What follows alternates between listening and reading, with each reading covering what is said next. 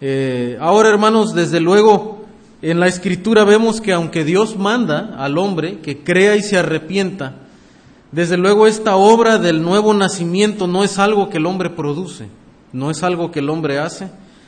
Vemos que es Dios, a través del Espíritu Santo, quien regenera. Eh, vemos, por ejemplo, en Juan capítulo 3, eh, que habla, ¿verdad?, del Señor hablando con Nicodemo y, y habla de, de, ser nacido del Espíritu. Lo que es nacido de la carne, carne es, pero lo que es nacido del Espíritu, Espíritu es. O sea, este nacimiento no es voluntad de carne, ¿verdad? No, es, no es voluntad de, de hombre. Esto es por la voluntad de Dios, es por la obra de Dios a través del Espíritu Santo. Y esta, eh, desde luego, eh, exigencia que Dios también da al hombre de responder en fe y en arrepentimiento. Pero es algo que Dios hace. Santiago eh, también dice que somos nacidos de, del Padre. si nos fijamos, por ejemplo, ahí en el libro de Santiago, capítulo 1, 18, dice que Él de su voluntad nos hizo nacer por la palabra de verdad para que seamos primicias de sus criaturas. Hay una, eh, una combinación donde vemos que es Dios quien nos hace nacer. Nosotros no nacemos, Él nos, nos hace nacer.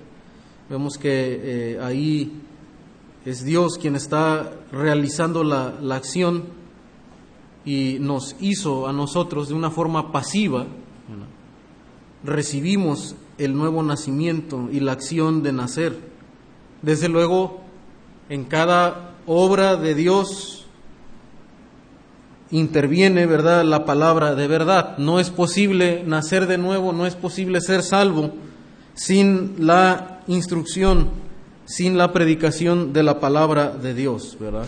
Por la palabra de, de Dios. Sin el Evangelio no puede haber salvación ni nuevo nacimiento pero es Dios quien hace y lleva a cabo este nuevo nacimiento en el hombre, que también se conoce como la regeneración, la conversión en, las personas, en aquellos que, que, hemos sido salvos, que son salvos por la palabra de Dios y por la obra del Espíritu Santo. Ahora, hermanos, eh, esta, esta regeneración, desde luego tiene, aunque es algo espiritual, y, el Señor le dice a Nicodemo que es como, eh, como el obrar del viento, tú no puedes verlo, eh, solamente escuchas su sonido, pero no puedes verlo. Escuchas su sonido y puedes ver sus efectos, puedes ver cómo mueve las ramas de los árboles y puedes escucharlo y así es la obra del, Espíritu. es, algo espiritual, es algo que sucede de una manera milagrosa y sobrenatural en nosotros y en aquellos que son salvos, de una manera inexplicable, ¿verdad? Sobrenatural. Eh, pero desde luego, hermanos, esa regeneración, esa salvación, tiene efectos en la vida del ser humano. Hay señales que, que, uno puede ver y estar convencido, estar seguro de que hemos nacido de nuevo. Y la Biblia, hermano, nos da esperanza a los creyentes, nos da seguridad de haber nacido de Dios, de haber nacido de Dios. Ahora esa seguridad y esa esperanza no se encuentra, ¿verdad?, en la decisión que nosotros hayamos tomado. O sea, no, esa seguridad no está en la decisión que, yo tomé.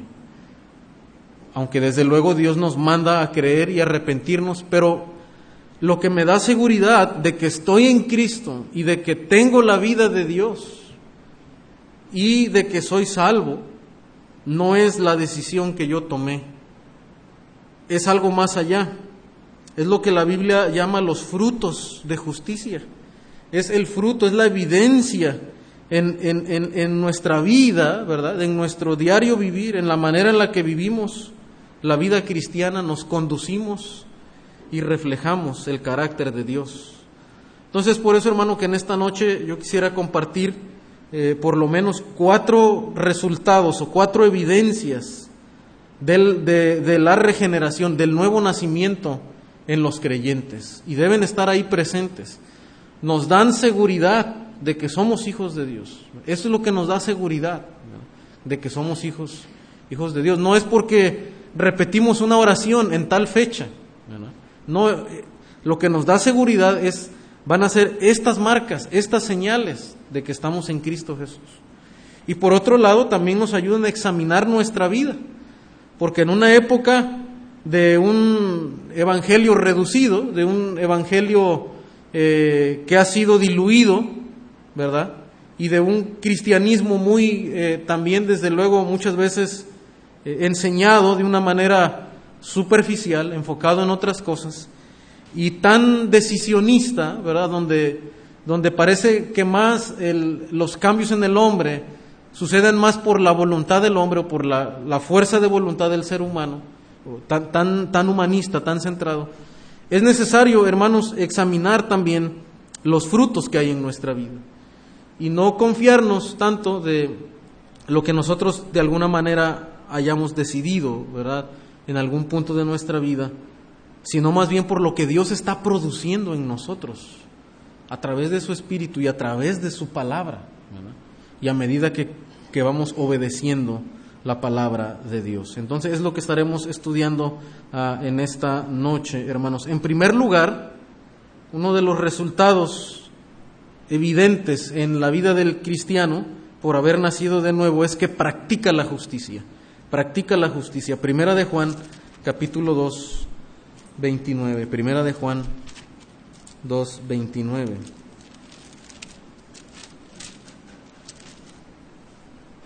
Dice así este texto, si sabéis que Él es justo, sabed también que todo el que hace justicia es nacido de Él. O sea, noten cómo primero este pasaje, hermano, resalta el carácter justo de Dios. Porque es, Dios, y, como hemos visto, ¿verdad? En Santiago, allá también en Juan capítulo 3 y muchos otros pasajes, de que es Dios quien produce en el hombre el nuevo nacimiento, le imparte la vida espiritual al hombre, le da de su naturaleza al, ser humano. Entonces, entendemos, y la lógica aquí, ¿verdad?, de, Juan, del apóstol, es que si Dios es justo, y que lo es, ¿verdad? Entonces, todo aquel que nace de Dios, ¿verdad? Porque recibe la vida de Dios, entonces también practica la justicia, ¿verdad? Todo eh, sabe también que todo el que hace justicia o está haciendo justicia, una, una, mejor traducción por la, eh, las palabras que está usando Juan acá en el, en el original, es que no solamente hace justicia en un momento de tiempo, sino que es alguien que está practicando la justicia. Es parte de su vida. El cristiano, aunque a veces puede eh, fallar en, un punto de su vida, pero no es algo que le caracteriza. De hecho, lo que le caracteriza es una justicia constante, una vida de obediencia constante, un crecimiento constante en su vida. Está haciendo lo correcto, está obedeciendo a Dios de una manera constante. No es que el creyente, bueno, el creyente auténtico, no solamente cuando él eh, ha decidido creer en Cristo, o por lo menos ha profesado creer en Cristo Jesús y se ha arrepentido y ha expresado su arrepentimiento a través del bautismo, ¿verdad? También, y solamente un momento de su vida obedece y después deja de obedecer, ¿verdad? Y ahora vive, vive en pecado y, pasa mucho tiempo y nunca regresa a, a Cristo, ¿verdad? Y pasa mucho tiempo sin obedecer a Dios. Bueno, eso no está mostrando que ha nacido de Dios. Juan dice claramente que podemos saber y estar seguros que el que hace justicia, el que está obedeciendo, ¿verdad? A lo largo de su vida, ese ha nacido de él. ¿Por qué? Porque Dios es justo. Porque Dios es justo. Está, ha recibido, es la evidencia de que ha recibido la vida de Dios. Hay una creciente santidad en el cristiano que ha sido regenerado. Bueno, desde luego si es cristiano ha sido regenerado. Entonces, en todo aquel que ha sido regenerado hay una creciente santidad. Romanos capítulo 6 nos ah, da información acerca de esto. Romanos 6.4 dice, porque somos sepultados juntamente con Él para muerte por el bautismo, a fin, dice, de que como Cristo resucitó de los muertos para gloria del Padre, así también nosotros andemos en vida nueva. Andemos es una palabra clave ahí para hablar de este tema de los resultados de la regeneración. Porque al unirnos a Cristo, que es de lo que está hablando Pablo aquí, de que ya no perseveramos en el pecado, ¿verdad? Perseveraremos en el pecado para que la gracia abunde, no, en ninguna manera. Entonces Dios espera que los que han sido regenerados, y así será, ¿verdad? Es que van a crecer, van a andar en vida nueva, en una vida transformada, en una vida de santidad. Andan en vida nueva, hay una creciente santidad. Y también eh, Juan, el apóstol, lo expresa diciendo que ya no practica el pecado. De una manera opuesta, diríamos entonces que no solamente el cristiano practica la justicia de una manera positiva, sino que de una manera opuesta, el verdadero cristiano, el que ha sido regenerado, nacido de nuevo, ya no practica el pecado. No es, una, no es un hábito en su vida, ¿verdad? no es un hábito ah, que persiste en su estilo de vida. Primera de Juan capítulo 3 versículo 9 dice así, todo aquel que es nacido de Dios no practica el pecado porque la simiente de Dios permanece en él. No, no, que otra vez la misma idea de Juan. Al haber recibido la vida de Dios, y como Dios es justo, entonces el que ha nacido de él practica la justicia. Porque tiene la vida del justo. Bueno, la misma idea, pero ahora lo, lo expresa Juan como tener la semilla o la simiente, ¿verdad? Esa es la idea de Juan como, como haber nacido de Él, como tener la vida, la semilla de Dios implantada en sus hijos. La simiente de Dios permanece en Él y no puede pecar porque es nacido de Dios. No puede pecar en el sentido de que ya no es un hábito, ya no es algo que le, le caracteriza a aquel que ha nacido de Dios. No que nunca falla, no estamos hablando de un perfeccionismo idealista. Pablo habla de que aún estamos en la carne y aún hay una lucha con los deseos de la carne y los cristianos todavía fallamos, pecamos. No estamos hablando de ese eh, perfeccionismo, sino de que ya no hay un hábito en el, en el creyente. Hay, hay, un pesar cuando los cristianos fallamos. ¿verdad? Hay un arrepentimiento pronto, ¿verdad? Una respuesta rápida. El Espíritu Santo obra, nos incomoda, ¿verdad? Para responder a Dios y volver a la obediencia y volver al camino, ¿verdad? Y a la restauración. Ah, dice eh, un escritor, un comentarista, dice, no dejamos de pecar por completo, pero debemos hacer morir la carne constantemente. Eso es lo que caracteriza al cristiano, que aunque estamos en la carne, ya no militamos según la carne, sino que eh, somos llamados a hacer morir la carne, a mortificar los deseos, a luchar contra los deseos pecaminosos. Romanos capítulo 8 eh, comunica esta idea.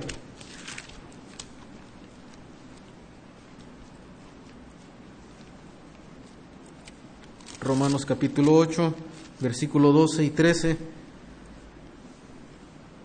Dice, así que hermanos, deudores somos, no a la carne, para que vivamos conforme a la carne. Porque si vivís conforme a la carne, moriréis. Mas si por el Espíritu hacéis morir las obras de la carne, viviréis. Y noten cómo, así como el Espíritu nos da vida, nos regenera, también por medio del poder del Espíritu Santo, el creyente puede vencer las, los deseos de la carne. O sea, tanto la salvación al inicio, la regeneración, como nuestra santificación se hace en el poder del Espíritu Santo. Desde luego también eh, al meditar en la palabra, en el estudio de la palabra, en la disciplina, ¿verdad?, que, que se hace al estudiar y tener comunión con Dios a través de las escrituras. Pero todo cambio, todo, toda obediencia, hermano, no es por nuestro propio mérito, siempre es por el poder del Espíritu Santo. Es quien energiza, quien ayuda al creyente, ¿verdad? En cada victoria ah, que, que llevamos en el día a día. Entonces, hermano, dijimos, los resultados del nuevo nacimiento son, número uno, que practicamos la justicia. El verdadero creyente practica la justicia. Si usted ah, ve en su vida, hermano, un crecimiento constante, hay una práctica de la obediencia al Señor, No hay un deleite en el pecado. Usted puede estar seguro, hermano, de que la vida de Dios está en usted. Usted tiene la semilla de Dios ahí, el Espíritu Santo que está obrando en usted. Y eso nos da seguridad y nos da confianza ah, de que somos hijos de Dios. Número dos, eh, también vence la influencia del mundo. Vence la influencia del mundo. Primera de Juan, capítulo 5.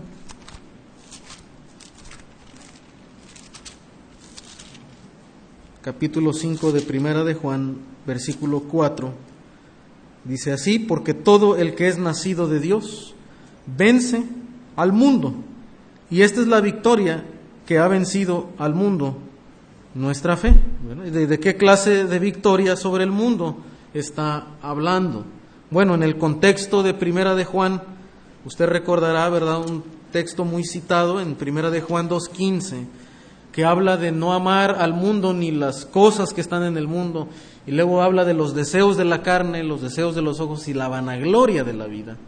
Entonces, en ese contexto, el creyente puede vencer al mundo, es decir, que el cristiano puede resistir a las presiones y a las tentaciones de este presente siglo malo. Esa es la manera en la que el cristiano vence al mundo, en que puede resistir a las presiones y a las tentaciones de este presente siglo, siglo malo. Como Santiago también dice que eh, el, creyente ¿verdad? Eh, puede eh, vencer, tener victoria en cada prueba, en cada tentación, encuentra sabiduría de Dios para obedecer, para tener victoria, ¿verdad? Y el creyente no puede ser más eh, tentado, ¿verdad? Más de lo que puede resistir. Dios siempre le da la salida. Hay una manera de obedecer, el cristiano siempre puede obedecer, siempre podemos obedecer a Dios porque el Espíritu Santo obra en nosotros.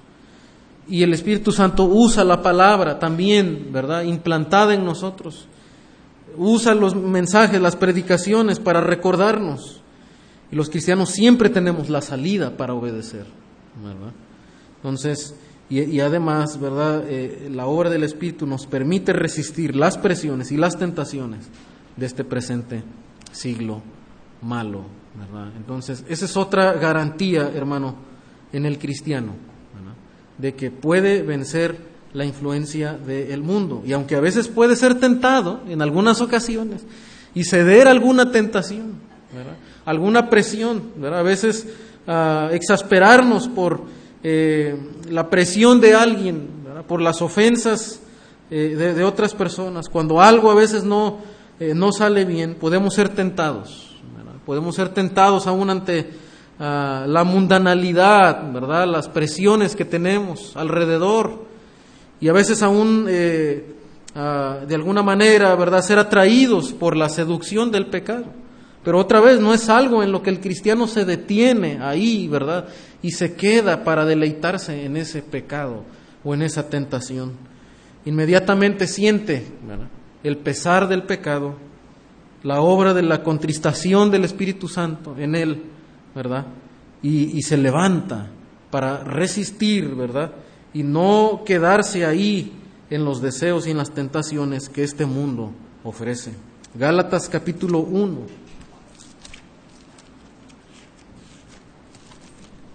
Gálatas 1, 4. Dice así, eh, hablando de, del Señor Jesucristo, quien se dio, dice, a sí mismo por nuestros pecados, para librarnos del presente siglo malo, conforme a la voluntad de nuestro Dios y Padre. O sea, Dios no solamente nos libra, Cristo no solamente nos libró de la ira de Dios, aún también nos ha librado, hermanos, del poder que este mundo tiene, de la influencia, de, de la corriente de este mundo, de las tentaciones, de las presiones que este mundo trae, ¿verdad? De la filosofía y, y el engaño uh, que Satanás filtra en este mundo. Pues el creyente a veces puede, eh, de alguna manera a veces, ¿verdad? Eh, puede dudar de, de, algunas cosas, puede ser seducido en, en alguna manera, pero siempre vence, porque la verdad de la palabra de Dios le ayuda a estar firme y la obra del Espíritu Santo. Entonces, todo cristiano, hermano, al final permanece firme. Por eso en la parábola del, del sembrador, de la, la, la semilla que, que cae, ¿verdad?, ahí y, y, es ahogada por las presiones del mundo. Es, eh, sucumbe, ¿verdad?, esa, esa palabra que está ahí sembrada ante los deseos del mundo. Pero desde luego esa semilla no es la que produce fruto.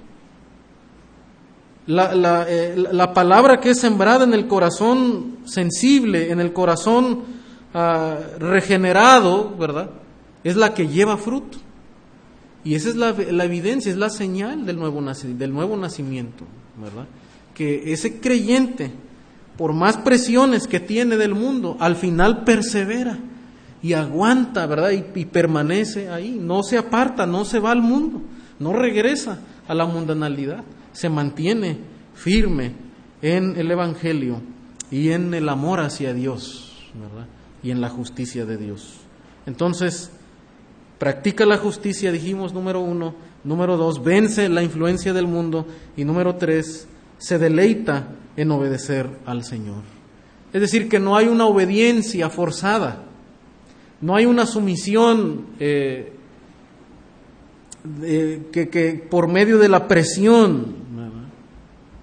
No, no, no es una obediencia conveniente, ¿verdad? por conveniencia, sino que es por un amor genuino, es un deleite en obedecer al Señor. Y con esto no estamos diciendo que a veces los cristianos, ¿verdad? No podemos, eh, ¿verdad? A veces no sentir un ánimo, ¿verdad? De, de, querer hacer algo. Eh, inclusive un cristiano a veces todavía puede luchar un domingo en ir a la iglesia.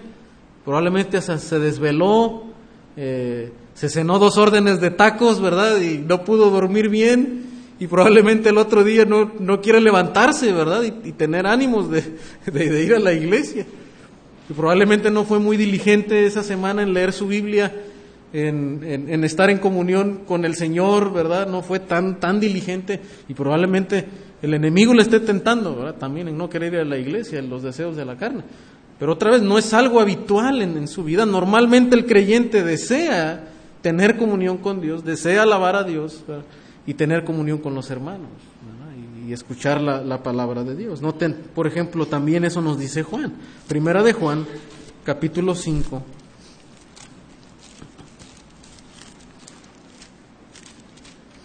Primera de Juan, capítulo 5.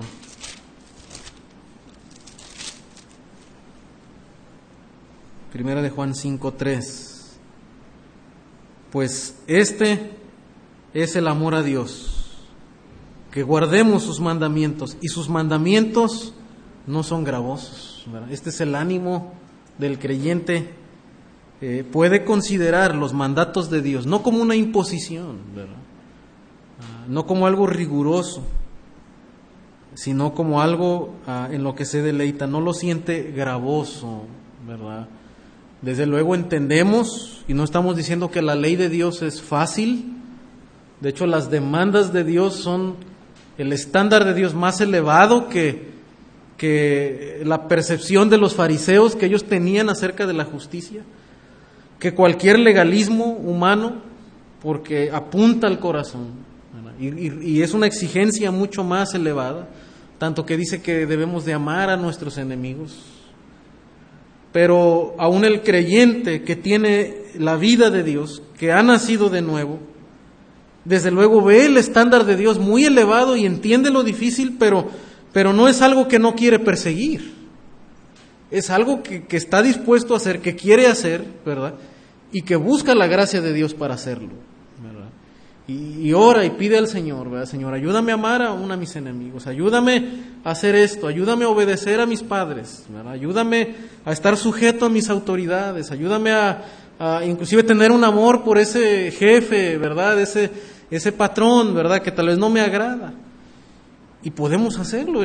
para el cristiano ve el estándar de Dios, pero quiere hacerlo, desea hacerlo y busca la gracia de Dios, y busca la ayuda de Dios, y busca el consejo de la palabra de Dios para, para poder crecer y subir otro escalón más, ¿verdad? En su santificación. No se queda estancado, sino que busca seguir creciendo en santidad, en obediencia a la palabra de Dios y se deleita en la ley de Dios. Este era el corazón del salmista allá en el Salmo 119. Noten eh, la expresión de, de este escritor, Salmo 119, 97. Dice, oh, cuánto amo yo tu ley, todo el día es ella mi meditación. Y note, hermano, como un hombre que está de este lado, ¿verdad? O bueno, del otro lado de la cruz, donde, donde el Espíritu Santo no moraba permanentemente en ellos. Dios aún habla que aquellos que estamos de este lado de la cruz, que tenemos el Espíritu Santo obrando de manera permanente en nosotros, Dios nos ha dado un corazón sensible, un corazón de carne. ¿Cuánto más deberíamos de amar la ley de Dios? Si este hombre, ¿verdad?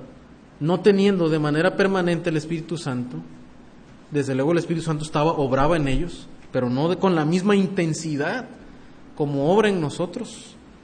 Pero aún él puede decir que ama la ley de Dios, porque ha encontrado la gloria de Dios, la presencia de Dios ahí, la voluntad de Dios, ¿verdad? Y puede meditar y recrearse en ella. El Salmo 48 también expresa el corazón del salmista, dice, el hacer tu voluntad, Dios mío, me ha agradado y tu ley está en medio de mi corazón. Entonces, hermano, es característico de aquellos que han sido salvos a lo largo de la historia del cristianismo, de los hijos de Dios, todos aquellos que han sido salvos, que, pertenecen a Dios, que son del pueblo de Dios, se les ha caracterizado porque aman la ley de Dios, aman obedecer a Dios. Y aunque han tenido pruebas y dificultades, a lo largo de sus vidas no, no ven el mandato de Dios como algo gravoso, como una imposición de su Señor, sino que se someten con agrado, con sumisión a la palabra de Dios. Bueno, yo espero que eso sea, ¿verdad?, la, la característica en cada uno de nosotros. Que en verdad nos deleitemos cada vez que vamos a su palabra, cada vez que encontramos un desafío, ¿verdad?, en ella, que sea nuestro deleite. Si esa es, hermano, la, lo que le caracteriza a usted, usted puede estar confiado de que el Espíritu Santo mora en usted, de que usted es un verdadero hijo de Dios y que aunque usted tiene luchas como todos, ¿verdad? Como cada uno de nosotros, pero que aún así, ¿verdad? Podemos estar seguros que somos hijos de nuestro Padre y que Él está obrando en nuestras vidas y que nos está moldeando conforme a su imagen, a su semejanza, a pesar de las dificultades. Dice el pastor MacArthur en su teología sistemática, dice, el creyente regenerado no está esclavizado a realizar el deber que odia. Más bien, en virtud de la obra del Espíritu Santo, su corazón está liberado para amar la ley que se le ordena obedecer para amar la ley que se le ordena obedecer. Esta es la característica del creyente regenerado. Y finalmente, hermanos, número cuatro, hay un amor en servicio sacrificial hacia los demás. Eso es algo, hermano, que caracteriza a los creyentes.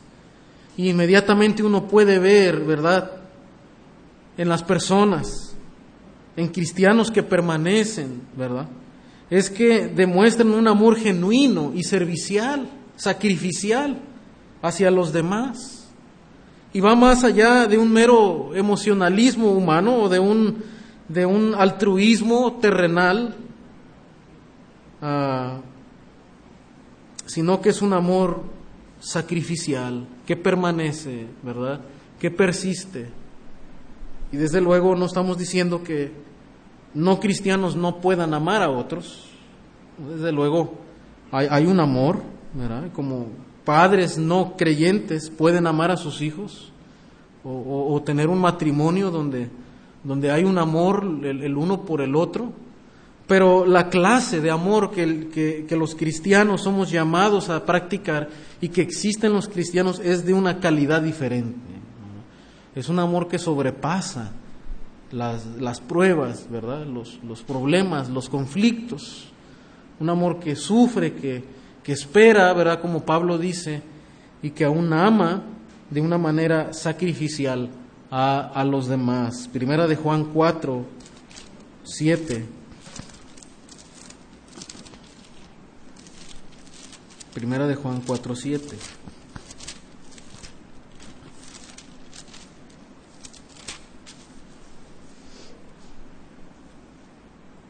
Amados, dice, amémonos unos a otros, porque el amor es de Dios. Otra vez, ¿verdad? tiene que ver con, con algo más allá de lo humano.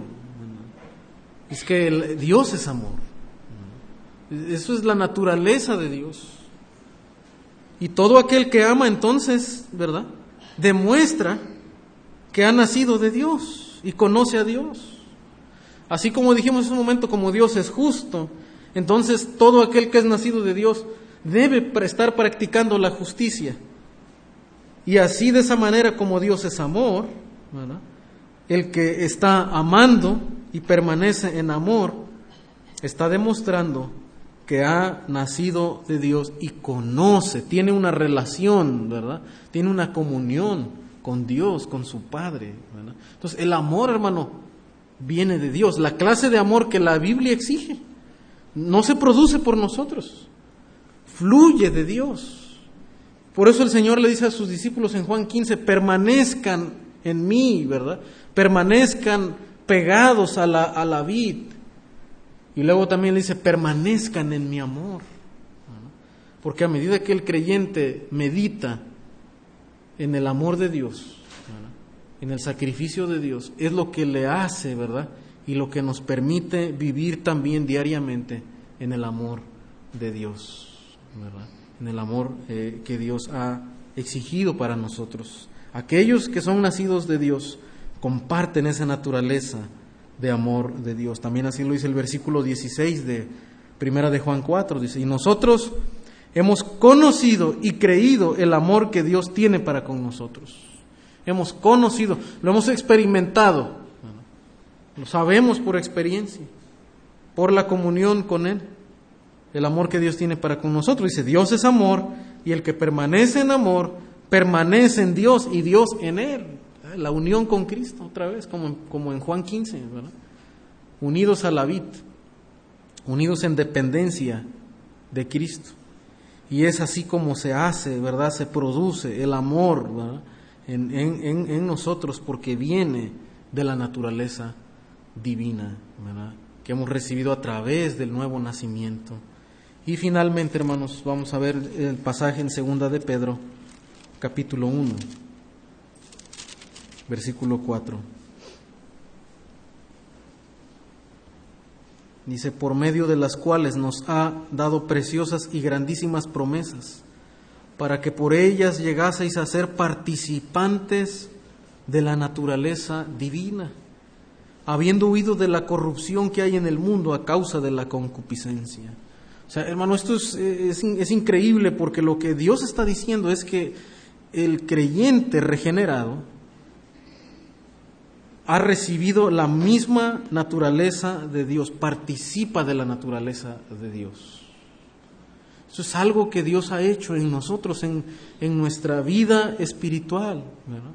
Participamos de la naturaleza de Dios. Por eso es posible para el creyente conformarse a la imagen de Dios.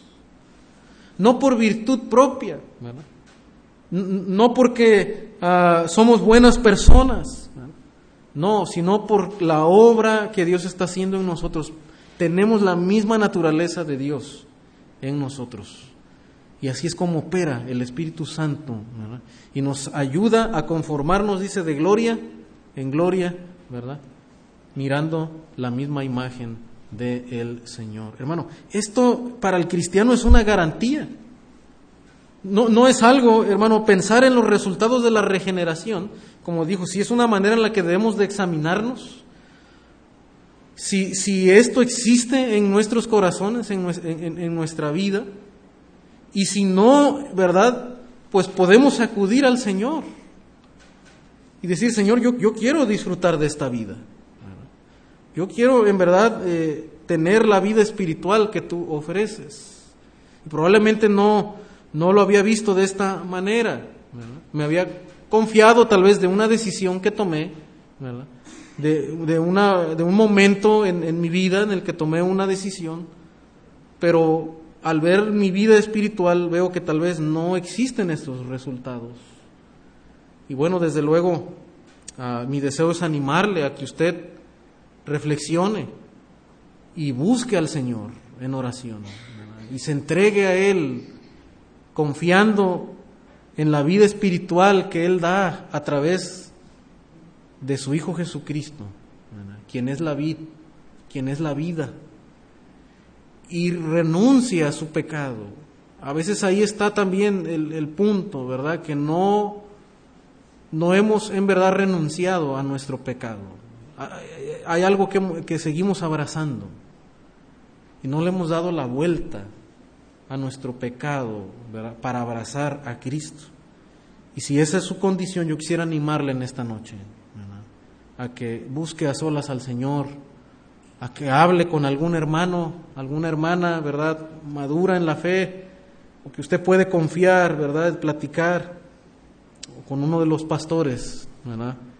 Y eh, busque, hermano, ¿verdad? Para que usted pueda estar seguro y usted pueda ver esos resultados en su vida.